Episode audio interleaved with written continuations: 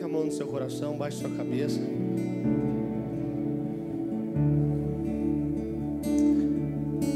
Pai, vem com o teu espírito de revelação, Jesus, nessa noite, Senhor. Senhor, encontra em nós corações quebrantados, corações contritos, pois são esses que o Senhor não rejeita, Jesus. Pai, encontra em nós, Senhor, aqueles que estão dispostos e disponíveis a sair daqui, a, a praticar tudo aquilo que nós temos aprendido domingo a domingo, Senhor. Que a tua palavra, Senhor, não encontre corações duros, corações de pedras, mas que a tua palavra encontre corações que venham frutificar, Senhor. Que a tua palavra caia realmente como uma semente que venha multiplicar dentro de nós, Senhor, e que nós cada dia mais, mais a gente não consiga conter, Senhor, o fogo dentro de nós, não consiga conter, Senhor, aquilo que o Senhor fez por nós na cruz, Jesus. Que a gente não consiga conter, Senhor, falar o teu nome e glorificar o teu nome em todas as nações, Pai. Nos capacita, Senhor, e nos ajuda a fazer aqui na terra como é no céu, Senhor. Em nome de Jesus, Pai, que nessa noite o Senhor venha falar aos nossos corações, que não seja um homem aqui trazendo uma mensagem, mas que seja realmente dos céus, Senhor, e que eu não atrapalhe o seu mover, Senhor. Que teu Espírito Santo tenha total liberdade. Nós já sabemos que o Senhor está aqui, Senhor. Nós somos uma igreja que sabe contemplar a tua presença, Senhor, e a tua presença é nítida nesse lugar, Senhor. Em nome de Jesus, se mantém no nosso meio, Senhor, e nos transforma de dentro para fora, Senhor, para que nossos frutos sejam visto de forma externa, mas tudo aquilo que o Senhor já tem frutificado de forma interna em nós, Pai. No nome de Jesus, no poderoso e precioso nome de Jesus. Amém. Amém.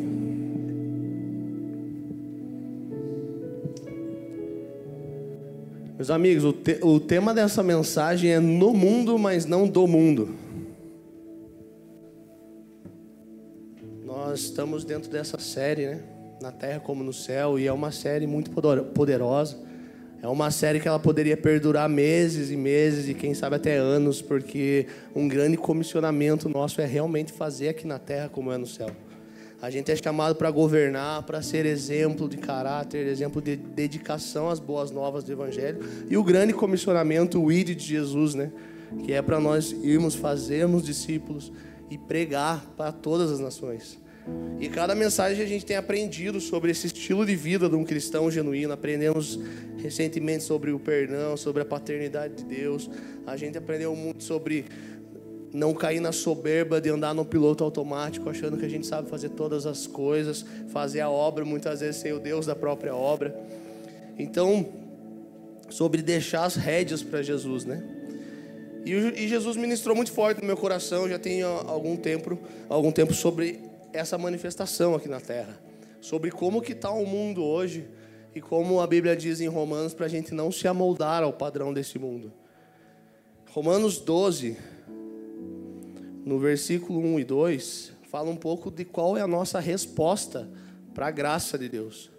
Deus foi gracioso com, com a gente, não, não teve, nós não tivemos que pagar nada, mas Jesus pagou um alto preço. E isso foi dado a nós de graça mas a nossa resposta tem que ser uma dedicação total a Ele. No verso 1 de Romanos 12 diz assim: Portanto, irmãos, rogo-lhes pela misericórdia de Deus, que se ofereçam em sacrifício vivo, santo e agradável a Deus. Este é o culto racional de vocês.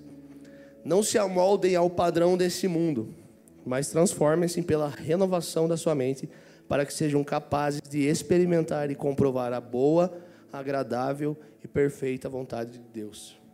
Então, o padrão do mundo ameaça aqueles que pertencem a Deus. Paulo enfatiza aqui muito claro o uso correto da nossa mente, né? essa transformação, essa renovação diária da nossa mente, para que a gente aprenda a experimentar, para comprovar a boa, agradável e perfeita vontade de Deus. Quem, quem sabe quem sabe discernir, quem sabe entender qual é a boa, agradável e a perfeita vontade de Deus, a gente sabe discernir aquilo que é bom, aquilo que é os caminhos do Senhor e qual é o caminho que a gente não deve se amoldar. Olha para o seu vizinho do lado aí, nossa, eu sempre quis fazer isso. E repita assim: o mundo quer controlar a nossa mente. Mas Jesus quer transformar ela. Nossa, que bonito, tô igual o Jacan lá. Sim, chefe. Muito bom. Brincadeira. Cara, qual que é o padrão do mundo? O padrão do mundo hoje a gente vive uma, como eu falei na, na última mensagem que eu, que eu ministrei aqui, sobre essa modernidade líquida, né? Um conceito de Bauman que fala sobre exatamente essa fluidez, essa instabilidade, essa incerteza. Hoje a gente vive uma, uma vida que ela escorre entre os dedos de tão superficial que é o mundo vive hoje. Eu queria trazer quatro pontos com relação a isso daí, como que está o mundo hoje para que a gente não deve se amoldar. O primeiro ponto é a individualização.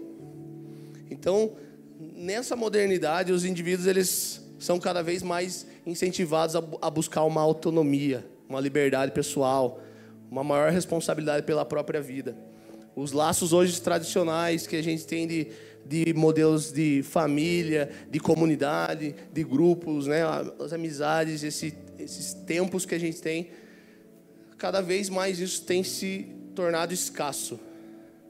E as pessoas elas buscam uma identidade flexível, uma identidade personalizada, que elas conseguem mostrar aquilo que elas, que elas querem. Por exemplo, numa rede social, é muito comum a gente ver um, uma barca de sushi, coisa mais linda, uma picanha pingando. Meu Deus. Mas é muito difícil a gente ver aquele pão com ovo nos dias da dificuldade e postar assim, oh, glória a Deus, um pãozinho com ovo aqui, o ovinho mole. Que eu também gosto que gordinho. E por quê? Porque as pessoas elas conseguem caracterizar a imagem que elas querem presença, que elas querem que as outras pessoas vejam. A rede social mesmo ela molda isso para que a gente faça é, faça personagens de quem nós queremos ser. Outro ponto bastante em evidência hoje é o consumo e o descarte. Então hoje os bens materiais e as buscas por experiências elas são extremamente valorizadas. Só que esses desejos, eles frequentemente, eles se, se esvazem, esvaem. E como por exemplo, um, se eu compro o iPhone do ano, o ano que vem lançou um novo com uma nova tecnologia e o meu se tornou obsoleto. Então já não vale mais nada, eu preciso trocar no outro ano. Com o meu carro, às vezes, é a mesma coisa. Comigo aconteceu de que isso poderia até, de certa forma, atrapalhar a gente na nossa caminhada com Jesus. Eu sempre fui muito envolvido com a área musical, sempre tive bandas do, antes da minha conversão e, e eu sempre compus e tudo mais. E à medida que eu fui é, entrando mais nessa indústria fonográfica e conhecendo um pouco mais a fundo, isso acabou é, me dando um desprazer nisso e eu acabei perdendo um pouco. E quando eu entrei nos caminhos de Jesus, quando eu tive minha conversão, Jesus reacendeu isso dentro de mim. Jesus reacendeu a, a vontade de fazer composições, mas dessa vez não aos padrões do mundo, mas aquilo que Jesus queria que eu fizesse.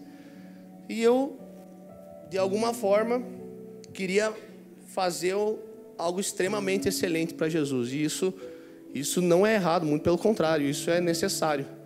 Só que eu muitas vezes esperei a condição perfeita para que isso acontecesse.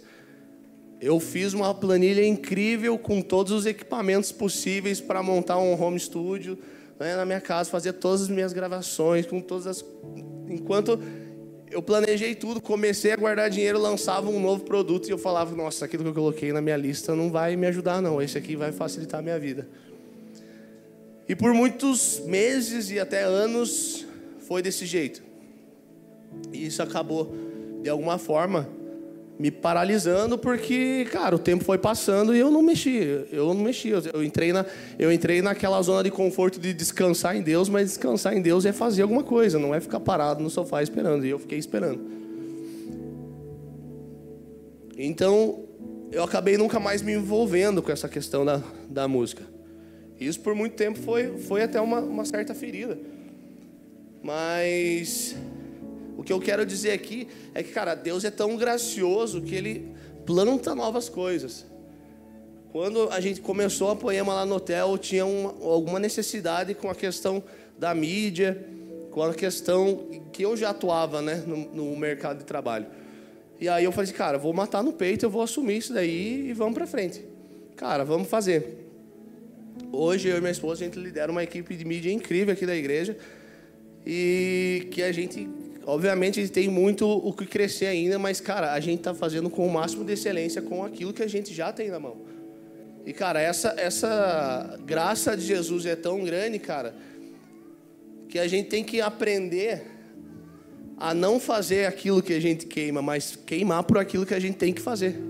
Eu aprendi a queimar por aquilo que eu tive que fazer. Eu tive que ir para essa área, migrar para essa área da mídia e hoje eu queimo, eu sou apaixonado por isso, eu amo fazer e é a, a minha vida dentro da igreja, obviamente tirando Jesus, né? Mas na questão ministerial. Outro ponto são essas, as relações das pessoas, elas estão cada vez mais é, mediadas por uma tecnologia, né? As relações sociais, as interações, elas ocorrem cada vez mais de uma maneira superficial. A gente tem hoje aplicativos de, de relacionamento onde as pessoas elas a, a mesma a velocidade em que ela pode se conectar, ela pode descartar uma pessoa. E isso é diferente, cara, do que acontece na igreja. Isso é diferente porque aqui a gente tem uma cultura de mesa, uma cultura de que senta para ouvir, uma cultura de que gosta da comunhão, de que se importa. Então, a nossa cultura ela não se amolda ao padrão do mundo. O padrão do mundo é responder o stories com um emojizinho. E, a, e o padrão do, do reino dos céus, da igreja, é se importar com as pessoas realmente. Muitas vezes as pessoas já mandaram um textão pedindo oração e eu respondi com a mãozinha de emojizinho e depois esqueci de orar. Hoje em dia eu oro na hora porque eu sou muito, muito ruim de, de memória. E o último ponto daqui é essa globalização, essa mobilidade. Hoje a gente tem cada vez mais a parte geográfica sem fronteiras e as pessoas cada vez mais perdendo um senso de pertencimento a alguma coisa. Então as pessoas talvez elas não per perderam esse senso de, de pertencimento à, à sua comunidade local. Isso resulta em diversos problemas. As pessoas perdem essas referências. Praticamente todas as invenções criadas foram para satisfazer alguma necessidade, algum desejo humano, por exemplo. A necessidade de andar mais rápido, de chegar de um ponto A a um ponto B mais rápido, foi criado o carro. A necessidade de voar, o desejo de voar, foi criado o avião. Mas a partir da questão tecnológica e redes sociais, essas coisas começaram a moldar aquilo que seria o desejo das pessoas. E isso se torna muito perigoso. E tudo isso, toda essa modernidade líquida que a gente fala, aponta para o maior ídolo desse tempo, que é o eu, a idolatria do eu. A compra por experiências, o, o alto prazer, a autossatisfação. Essa experiência faz com que a gente acabe pagando 30 reais num copo de café numa rede multinacional, que o café é horrível. Mas é o café da multinacional. Verdinha. E olha que a Bíblia diz em 2 Timóteo, capítulo 3. Eu vou ler na versão da NVT aqui.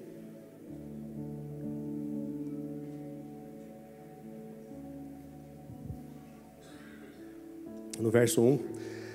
Saiba que nos últimos dias haverá tempos muito difíceis, porque as pessoas só amarão a si mesmas e ao dinheiro serão arrogantes e orgulhosas, zombarão de Deus, desobedecerão a seus pais e serão ingratas e profanas. Não terão afeição nem perdoarão, caluniarão outros e não terão autocontrole. Serão cruéis e odiarão, odiarão o que é bom. Trairão amigos, serão imprudentes e cheias de si. Amarão os prazeres da vida em vez de amar a Deus. Serão religiosas apenas na aparência, mas rejeitarão o poder capaz de lhe dar a verdadeira devoção. E a Bíblia termina falando: fique longe de gente assim. Cara, isso é extremamente pesado e isso praticamente define a nossa sociedade hoje, cara.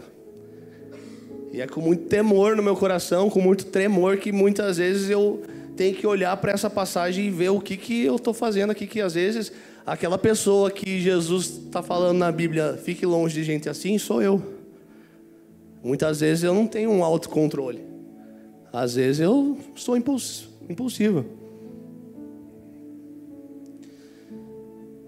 Mas a gente pede todos os dias para que a graça de Deus venha e ela possa realmente nos transformar de dentro para fora. Então, o inimigo hoje da nossa alma, ele não quer jogar a gente na droga, na sexualidade, na corrupção, na ganância. Mas o inimigo maior nessa, nessa época, ele quer que a gente seja um hedonista, pragmático, narcisista, buscando tudo em prol do próprio prazer. Quem busca tudo em prol dos próprios prazeres não se importa com, com quem está do lado. Não se importa com aquilo que Jesus quer. Porque o, o Evangelho é sobre pessoas, é sobre relacionamento. E não sobre uma autossatisfação. A gente não pode buscar esse evangelho de satisfação, mas um evangelho de propósito. E essa busca por satisfação faz com que as pessoas acabem buscando pessoas que falem aquilo que ela quer ouvir, não aquilo que ela precisa ouvir. Muitas vezes a Bíblia fala lá em Tiago 5,16 para a gente confessar, a gente se abrir com os nossos amigos, com as pessoas certas.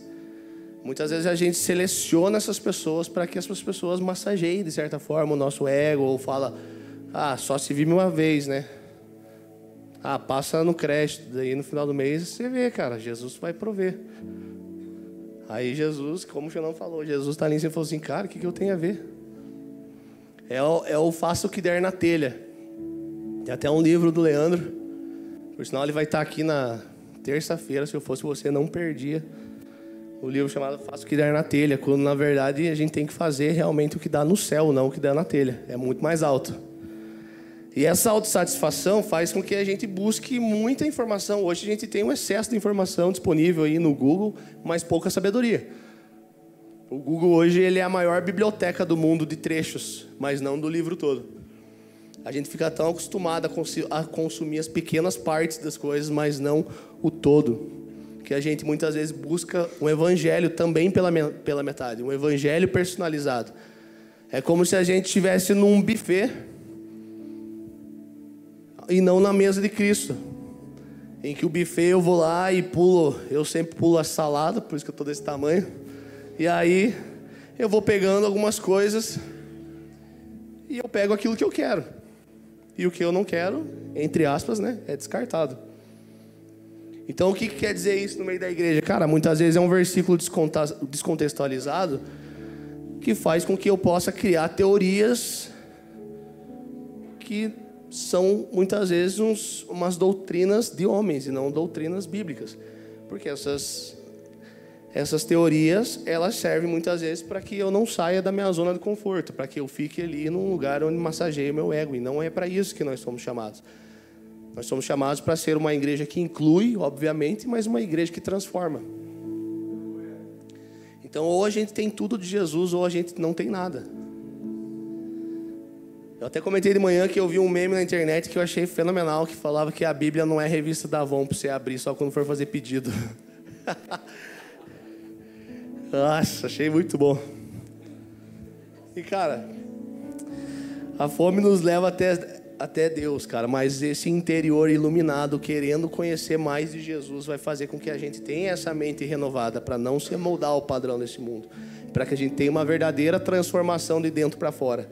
E o que, que é essa transformação que fala em Romanos 12, 2? Fala de um nível muito mais alto, porque a palavra no original é metamorfo e não metanoia, que muitas vezes a gente aprende. Mas é um metamorfo que ele também pode ser traduzido por uma metamorfose, alguma mudança que acontece de dentro para fora e ela é enxergada de uma forma externa, mas aquela transformação já aconteceu há muito tempo de uma, de uma maneira interna.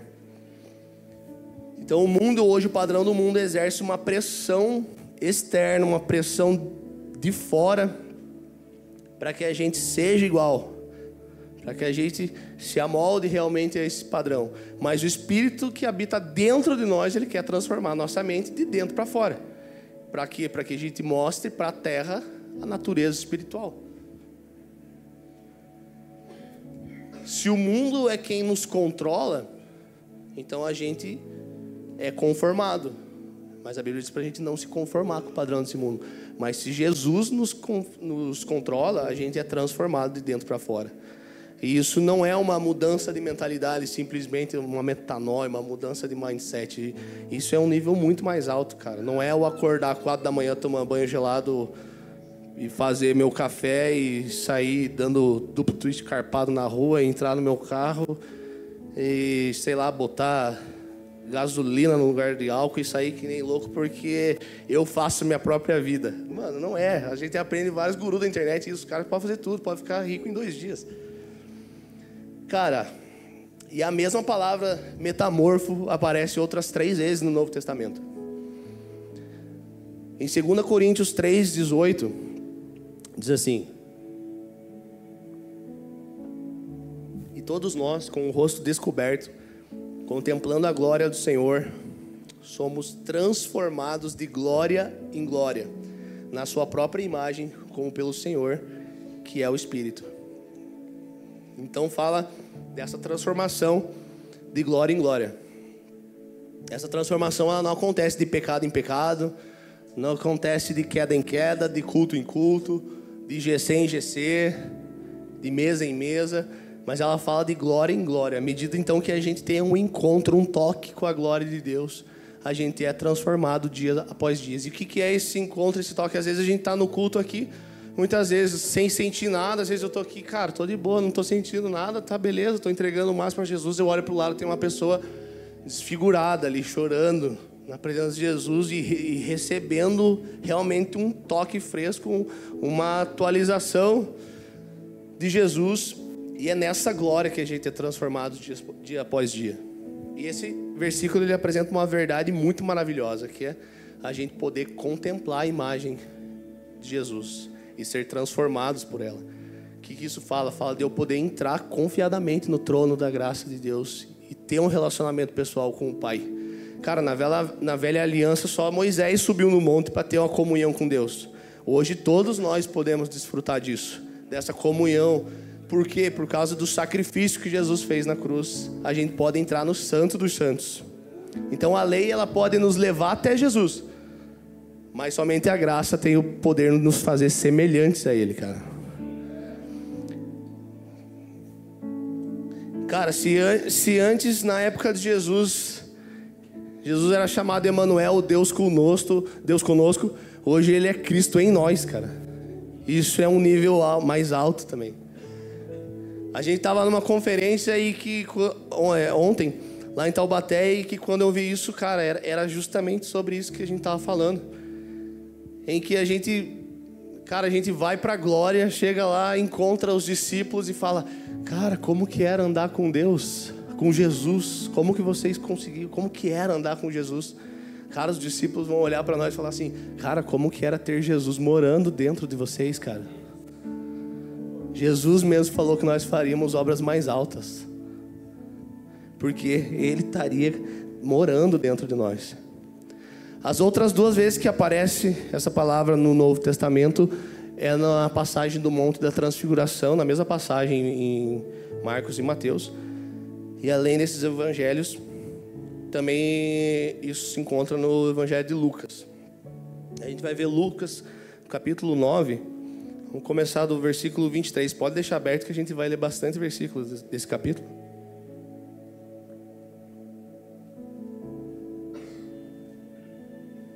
Fala também um pouco desse padrão no mundo. Jesus dizia a todos, versículo 23: Se alguém quiser acompanhar-me, negue a si mesmo, tome diariamente a sua cruz e siga-me. Pois quem quiser salvar a sua vida a perderá, mas quem perder a vida por minha causa, este a salvará. Pois do que adianta o homem ganhar o mundo inteiro e perder-se ou destruir a si mesmo? E o que está falando aqui? Está falando que quem quiser salvar a sua vida vai perder. Fala desse padrão do mundo. Quem quiser buscar o padrão do mundo, coisas, status, autossatisfação, alto prazer, esse vai perder a sua vida. Mas quem está falando de você perder. Esse, esse não. Esse é, sua vida perderá. E, E quem está falando que perder a vida fala dos meus desejos e das minhas vontades. Então eu perco isso para que eu viva os desejos e as vontades de Jesus. A Bíblia fala que este a salvará. Este trará a salvação, a vida eterna. E cara, tomar a minha cruz fala da rejeição dos padrões do mundo. Cristo foi rejeitado pelos padrões do mundo. Pelos padrões, muitas vezes, da própria igreja da época, ele foi rejeitado. E de que adianta a gente ganhar tudo isso, posses, coisas, status, fama, dinheiro, mas se eu não tomar a minha cruz e ser um discípulo de Jesus, eu vou, vou viver uma vida frustrada. Porque eu nunca vou estar satisfeito. Porque, como a gente falou ali, cara, sempre vai ter uma coisa melhor. Sempre vai ter uma coisa que.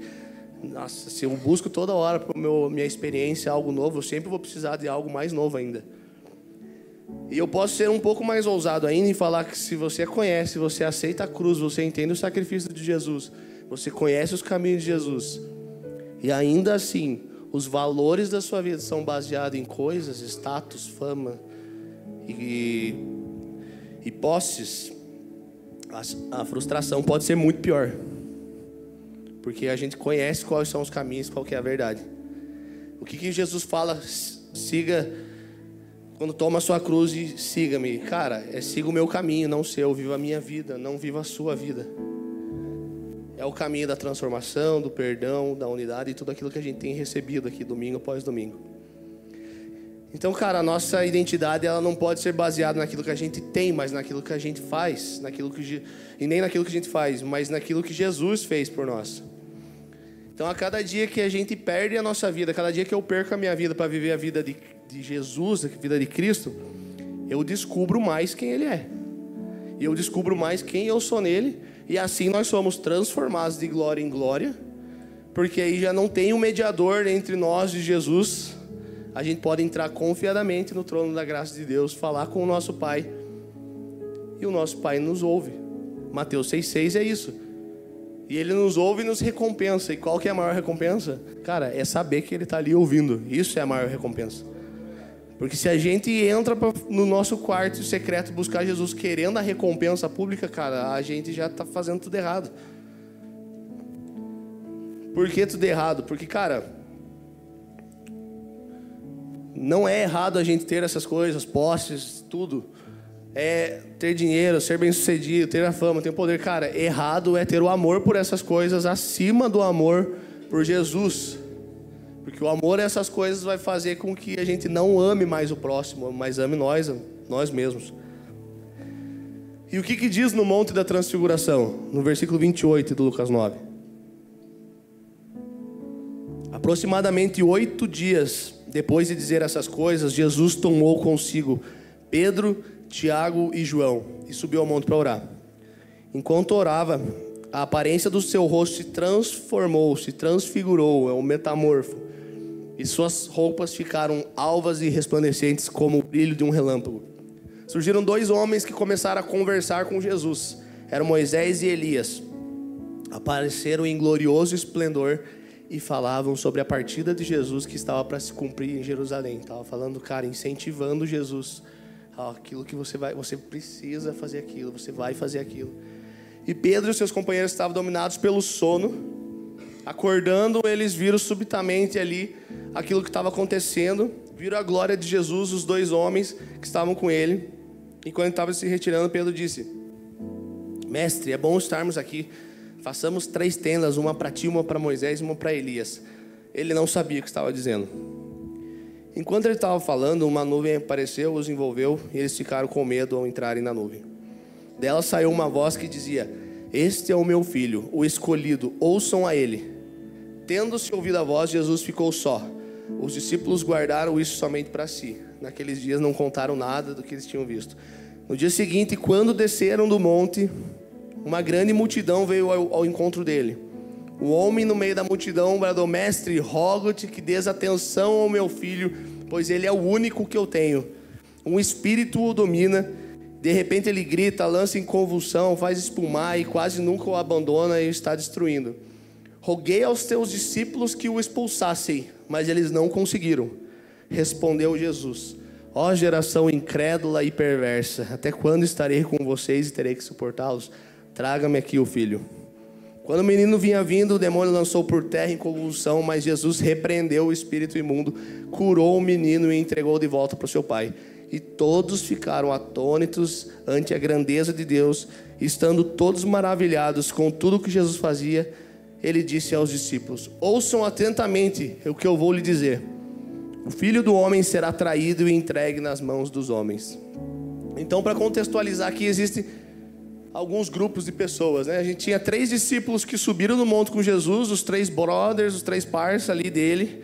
Jesus vai, transfigura, fala no metamorfo, metamorfo essa palavra. Moisés e Elias estão tá falando sobre a morte dele, encorajando Jesus e, Pedro, querendo ali fazer uma tenda e ficar ali naquele, naquele cantinho com eles. E em paralelo a isso, os discípulos não conseguiam expulsar um demônio. A multidão estava olhando a cena e, nossa, eles não seguem Jesus? Por que, que eles não conseguem? Nossa, você é crente, mas você não. Ali também tinha os escribas, os fariseus, mestres da lei, que na passagem de Marcos, na, sobre a mesma passagem, ele dá mais detalhes nisso, falando que eles estavam discutindo algumas questões teológicas com os discípulos ali. A criança continuava atormentada e os discípulos estavam discutindo né, se Jesus podia curar no sábado, se veio de Nazaré, se a igreja de Jesus tinha parede preta, se Jesus era calvinista ou arminiano. Cara, Deus não chamou a gente para discutir a obra dele, Deus mandou a gente para fazer a obra dele. E essa cena, ela é extremamente caótica até que Jesus entre. Jesus chega ali. Então ele dá a ordem para aquele espírito, a criança cai, as pessoas achavam que ele tinha morrido, Jesus vai, pega a criança no chão, levanta. E ela está completamente restaurada, completamente curada, e todo mundo ficou maravilhado com aquilo que Jesus fez. E com toda essa cena consertada ali, toda essa cena é, restaurada, então o pai estava feliz, porque o filho dele estava curado. Os discípulos estavam aliviados, falando, nossa, a gente não conseguiu, mas Jesus fez. Glória a Deus. A multidão reconhecendo, nossa, ele é bichão mesmo, cara, ele faz um milagre, é um milagreiro. Os escribas estavam meio que sem palavras, não tinha muito o que falar, porque, cara, aconteceu ali na frente deles. E Pedro, naquele meio ali, devia estar pensando: Nossa, vocês nem sabem o que aconteceu lá em cima, cara. Meu Deus, lá em cima o bagulho estava louco. E, cara, com a situação toda resolvida, o que, que Jesus faz? Verso 44. Ouçam atentamente o que eu vou lhe dizer: O filho do homem será traído e entregue nas mãos dos homens. Cara, como assim? Acabou de acontecer uma transfiguração lá em cima, a galera desceu, Jesus fez milagre, operou milagre, expulsou demônio, uma coisa absurda. Aí Jesus fala para todo mundo: Ei, ei, ei, me escuta aqui todo mundo, vocês, a multidão, os escribas, os discípulos, o pai, o filho, todo mundo me escuta aqui. Jesus usa aquele momento para falar assim: Eu vou para a cruz. Mano, tudo é sobre a cruz, cara. Antes dessa passagem, Jesus fala para nós negarmos nós mesmos, nós carregarmos a nossa cruz. E Jesus termina depois disso falando assim: Eu vou para a cruz. O que Jesus estava dizendo? Cara, não pense que eu estou aqui para resolver um problema temporário, para fazer um milagre aqui, uma cura ali, para trazer uma boa maneira para se viver, para trazer uma paz momentânea aqui para vocês, ensinar é, as coisas corretas e justas. Jesus falou assim: Eu vou para a cruz porque é lá que eu vou declarar a libertação de vocês. Cara, se o caminho que eu e você estão percorrendo não está levando a gente para a cruz, está errado. Se a gente tem dificuldade financeira, a gente precisa jogar para a cruz. Se a gente não consegue emprego, cara, joga para a cruz. Se a gente, meu relacionamento, meu casamento tá uma droga, joga para a cruz. Tudo é sobre a cruz, tudo. E Jesus manda pegar a cruz e seguir. O que é essa cruz? Jesus se entregando, morrendo para salvar eu e você. Dar um livre acesso a um relacionamento com o nosso Pai. Para que a gente possa ser transformados de dentro para fora. Para quê? Para a gente transformar os lugares que a gente se encontra. E fazer aqui na terra como no céu. Então a gente volta ali para a montanha. Jesus sabia que ia sofrer, levou os três mais chegados, falou assim: Cara, esses três aqui estão mais fechados comigo, vão subir aqui. Tá, beleza. Os caras ali caindo de sono, tipo o Gustavo vindo de Taubaté. A gente voltou de madrugada aqui, o Gustavo do nada dá um pulo atrás. Acidente! Eu falei, o que, que foi, cara? Cara, deu acidente? Eu falei, não, não deu. Tá amarrado. Nossa, então eu tava sonhando. Ele falou. Eu falei sim, só que eu não sabia se eu tava no mundo do meu sonho ou se eu tava aqui. Então eu tava nesse meio. Ele tava dando umas pescadas, dava uma testada no banco de trás. E aí os discípulos com esse caindo de sono, cara, cair de sono é horrível. Você está ali tentando ficar acordado, assim, eu acho que isso é extremamente difícil. E no, no versículo 29 diz: Ah, enquanto orava, a aparência do seu rosto se transfigurou, suas roupas ficaram alvas, resplandecentes com brilho. Então eles deram aquela coçadinha no olho, assim, cara, o que, que eu estou vendo? Será que está acontecendo isso mesmo? As roupas dele estão brilhando. Tá saindo raios daqui de, dele aqui, cara. E ali do lado parece que é Moisés e Elias. Eles estavam ali encorajando Jesus a ir para a cruz. Então o que estava acontecendo naquele momento? A maior conferência da terra. A maior conferência da terra em que os preletores estavam Moisés, Elias e Jesus ali na, naquela comunhão. E aí Deus vinha para encerrar a conferência. A segunda maior é as da Poema. Bem top também. Cara, o que, aconteceu ali, cara? O que, que Elias e Moisés representavam, cara? Moisés representava a lei. Elias representava os profetas. Então Jesus estava recebendo a força daqueles caras. E olha, e olha o que, que diz aqui em Gálatas 1, verso 3 e 4. Jesus Cristo que Jesus, nossa, Jesus Cristo, que se entregou a si mesmo por nossos pecados, a fim de nos resgatar desta presente era perversa, segundo a vontade de nosso Deus e Pai. Então Moisés conduziu o povo de Israel para fora da escravidão do Egito, pela lei. Elias, com seu conhecimento, sua sabedoria, livrou o povo da época dos falsos deuses. Mas Jesus estava prestes a morrer e libertar o mundo inteiro pecador da escravidão, do pecado e da morte. Cara, a humanidade não precisaria se relacionar com Deus mais por meio das leis Mo... da lei de Moisés ou por meio do conhecimento de Elias, mas Jesus cumpriria essas coisas e nos daria um livre acesso para nós nos tornarmos filhos de Deus e termos acesso livre ao Pai. E Pedro, impulsivo, como falei, às vezes ali que a gente não se controla, cara, eu me identifico muito com Pedro ali nessa passagem. Fala, mestre, é bom estarmos aqui, façamos três tendas, uma para ti, uma para Moisés, uma para Elias. E cara, a bobagem que ele falou foi tanta que a Bíblia está ali, Deus escreveu. Ele não sabia o que estava dizendo. Então, cara, o mesmo Pedro que teve a revelação de que Jesus era o Cristo, filho do Deus vivo, rejeitou três vezes, disse que amava três vezes, disse que ninguém ia chegar perto de Jesus, que não, ninguém vai chegar perto, tá louco? Aqui nós somos em 12, ah, vamos destruir. E Jesus repreende. O mesmo que deu uma espadada lá no, no soldado. E Jesus fala: Pedro, calma, cara, não é assim que faz. É o mesmo que no meio da ceia lá, Jesus falou que ia ser traído. E Pedro vai dar uma cutucada no João assim e fala assim: Ô oh, mano, pergunta lá para ele quem que vai ser. Pedro era curioso mesmo. Cara, o mesmo Pedro queria lá, cara, a conferência rolando, Elias, Moisés, aquela chapação toda, Cristo transfigurado, e Pedro deve tocar na barra de Jesus e falar assim: ei, ei, ei, ei. Os caras, o que foi, Pedro? Oh, e se a gente fizesse uma tenda para cada um, ficasse todo mundo aqui, cara, que da hora. Olha esse ambiente aqui, cara. A Bíblia fala, ele não sabia o que estava dizendo. Cara, Pedro muitas vezes estava pensando no próprio umbigo daquele momento ali. Estava, de certa forma, sendo egoísta. Por quê? Porque ele não sabia o que estava rolando lá embaixo. Pedro estava vendo o milagre, mas Pedro não estava vendo a missão de Jesus. Ele estava vendo o milagre acontecendo naquele momento. Então é igualzinho eu e você, quando a gente canta uma coisa, eu vou pedir, deixa eu ficar nesse lugar todos os dias da minha vida. Eu não vou pedir para o Brunão cantar, porque eu não sou igual o Xandão. Lá menor. Tô brincando.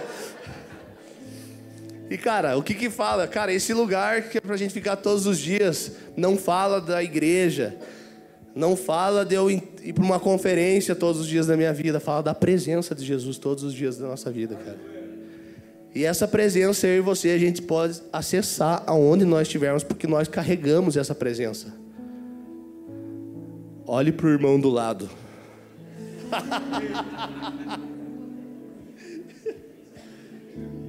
e repita: onde você andar, você carrega a presença. Muito bom. Eita. Ali no versículo 34, 35, vem, a nuvem e vem a voz de Deus ali e fala: Este é o, o meu filho, o escolhido, ouçam a ele. Isso também, de certa forma, é um selo de aprovação aquilo, a revelação que Pedro teve, porque pouco tempo antes Pedro era o que falou: Tu és o Cristo, filho de Deus vivo. E aí Jesus fala: Ah, isso foi meu pai que te revelou. E aí, pouco tempo no monte, Deus vem e fala: Este é o meu filho, ouçam a ele. E Pedro, cara, ele devia ter pensado que nessa conferência eles iam sair com a sabedoria de Moisés, eles iam sair com o conhecimento de Elias, e, e eles iam sair com, a, com, com, os ensinamentos de Jesus, com o poder e o milagre que Jesus fazia. Mas o que, que eles não entendiam, nem Pedro, nem os discípulos, cara, porque que a igreja ela não iria ser construída sobre as leis de Moisés ou sobre o conhecimento de Elias. A igreja ela seria construída pelo poder do sangue de Cristo e da sua ressurreição. Pelo poder do que? Da cruz. E quando Deus fala, ouçam Ele, quer dizer, ande como Ele, vão aonde Ele vai, façam o que Ele faz. E no momento que Pedro queria manter eles por perto, deu a ideia absurda de construir essa tenda, a Bíblia fala que eles se vão. Então Pedro já cortou a brisa ali, os caras já devem ter ficado muito bravo com ele, cara. Os caras devem estar, ô Pedrão, pô, tava tão bom aqui, você foi falar porcaria? Quase. É... E cara, os três evangelhos de Marcos, Mateus e Lucas, eles falam dessa mesma passagem que Deus fala: ouçam a Ele. Ó, Deus, ouçam a Ele. Cara, a gente se importa com as leis, sim, de Moisés. A gente se importa com os conhecimentos dos profetas. A gente vai para a montanha de vez em quando orar. A gente ama fazer conferências, a gente faz treinamentos, a gente faz tudo isso, cara. A gente tem o culto que a gente gosta da chapação, a gente tem o culto que a gente gosta do ensino. Cara, a gente gosta de estudar a palavra, mas, cara, nada disso tira o primeiro lugar que é de Jesus, cara. O primeiro lugar tem que ser de Jesus, porque somente Jesus tem o poder de transformar a gente de dentro para fora, para a gente experimentar realmente essa renovação, realmente essa, essa metamorfose, cara. Então, essa transfiguração que está falando ali, cara, fala da mesma transfiguração que Jesus sofreu no, no monte, cara. É uma transfiguração que as pessoas em volta, os discípulos ali falaram: Meu Deus, o que está acontecendo aqui? Cara, é as pessoas olharem para a gente e falar assim: Meu Deus, quem é você hoje, cara? Essa é a transformação de dentro para fora, cara, que Jesus quer que a gente cumpra. Para eu encerrar aqui, gostou do código? Pode vir. Cara, por mais maravilhosas que essas experiências sejam, elas não podem constituir a base da nossa fé. A base da nossa fé é a presença, é a palavra, é o relacionamento com Jesus. Essa é a base. Cara, as experiências elas passam. A gente saiu realmente de uma conferência incrível. Terça-feira vai ter um, uma conferência aqui incrível. Mas, cara, essas experiências, essas coisas, elas passam. Mas a palavra de Deus, ela permanece. E a nossa transfiguração pessoal, ela vai vir dessa renovação interior que a gente tenha. E é somente com a ajuda do Espírito Santo, cara. Se não tiver o Espírito Santo, a gente não vai conseguir.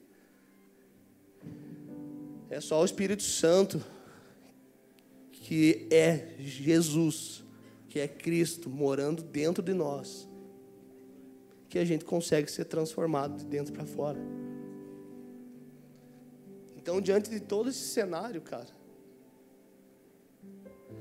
a gente precisa descer a montanha, igreja. A gente precisa descer a montanha. A gente precisa ser Cristo, fazer o reino aqui na terra como no céu.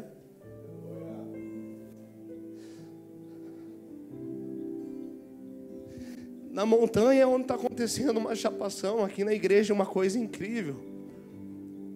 Mas lá fora as pessoas estão morrendo. Pedro queria construir aquela tenda porque ele não sabia o que estava acontecendo lá fora. Ele não sabia o que estava acontecendo lá embaixo.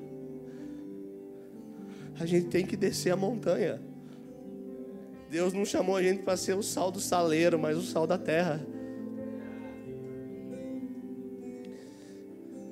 Cara, o caos que Jesus chega quando ele desce da montanha é exatamente o mundo que a gente está vivendo hoje, cara. É exatamente o mundo que a gente vive hoje. É religiosos a religião discutindo coisas pequenas e insignificantes diante da grandeza de Jesus, enquanto as pessoas estão morrendo sem ser salvas. Na mesma passagem ali em Marcos, Jesus já, já rolou tudo isso daí na casa. Os discípulos perguntam para ele: por que, que a gente não conseguiu expulsar? E Jesus falou: porque essa espécie só sai com oração. Que, que Jesus estava falando? Cara, vocês não estavam orando, vocês estavam discutindo ali teologia, vocês estavam discutindo se a, a igreja tinha que estar tá com a parede preta, se o telão de LED seria assim, assim, assado. Gente, a gente ama isso, a gente faz isso tudo para que a gente. Que, que cada um se sinta confortável, para que cada um sinta-se de uma maneira mais leve para entrar, mas Mano, se não tiver a presença de Jesus, não, nada importa, cara.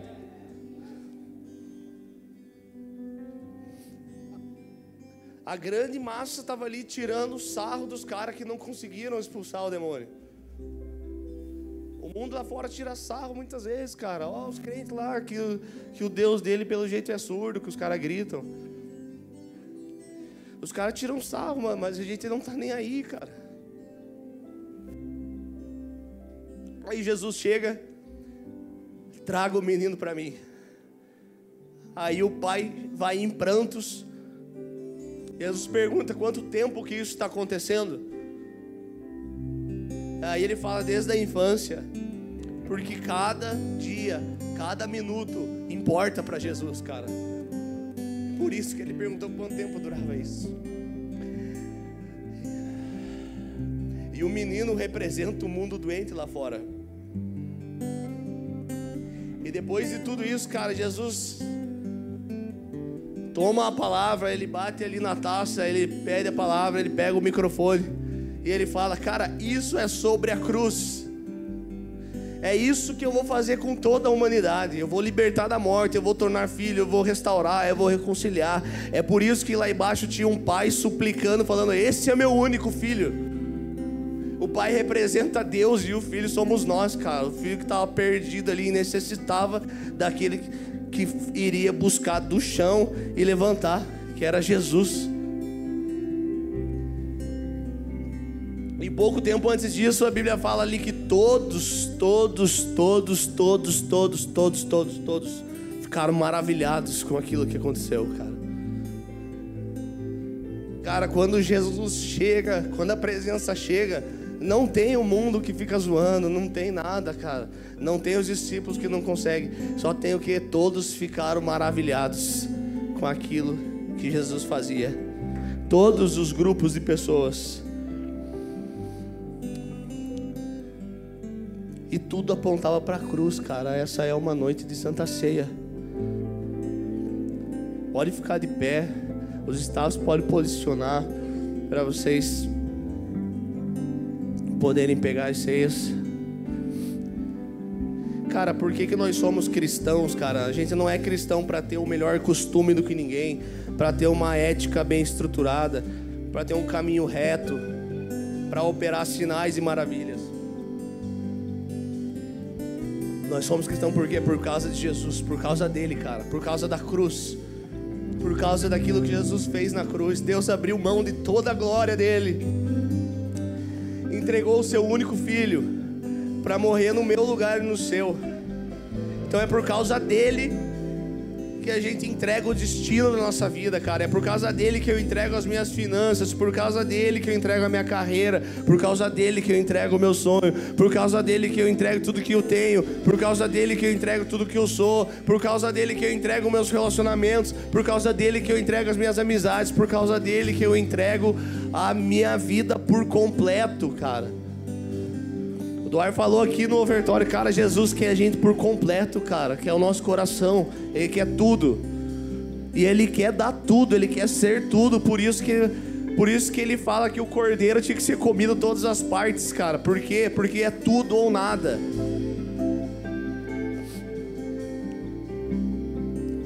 E é por causa dessa mesma cruz que a gente não pode ficar guardando isso só para nós mesmos. Nós precisamos descer a montanha. Cara, nossos cultos aqui são incríveis. A gente recebe pão, recebe vinho. Mas, cara, isso não é o sustento da nossa fé, cara. Não pode ser. O sustento da nossa fé é o relacionamento diário, íntimo com Jesus, para que a gente seja cheios do Espírito Santo, cheios da glória de Jesus, e a gente se reúna aqui um dia na semana, ou outro dia no GC. Cara, Pensa todo mundo vindo aqui com as lâmpadas cheias de óleo, cara. O quão as nossas reuniões são poderosas, cara. E quando a gente entende que Jesus está aqui, não é mais um cultinho, cara. Cara, só Jesus vai fortalecer a gente para que a gente seja transformado de glória em glória.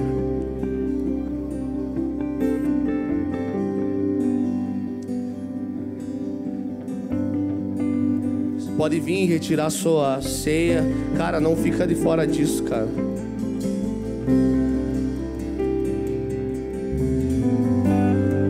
Pai, nos ajuda, Pai, a, a descermos a montanha. Nos ajuda, Senhor, a ser a igreja que está no mundo, mas não é do mundo. A igreja que não se amolda aos padrões desse mundo, Pai. Pai, nos capacita para que a gente consiga executar e seguir, ser guiado pelos teus caminhos, teus propósitos rumo ao alvo, Senhor, que é a cruz. Que a cruz seja o nosso alvo, Jesus. Que a cruz seja o nosso alvo.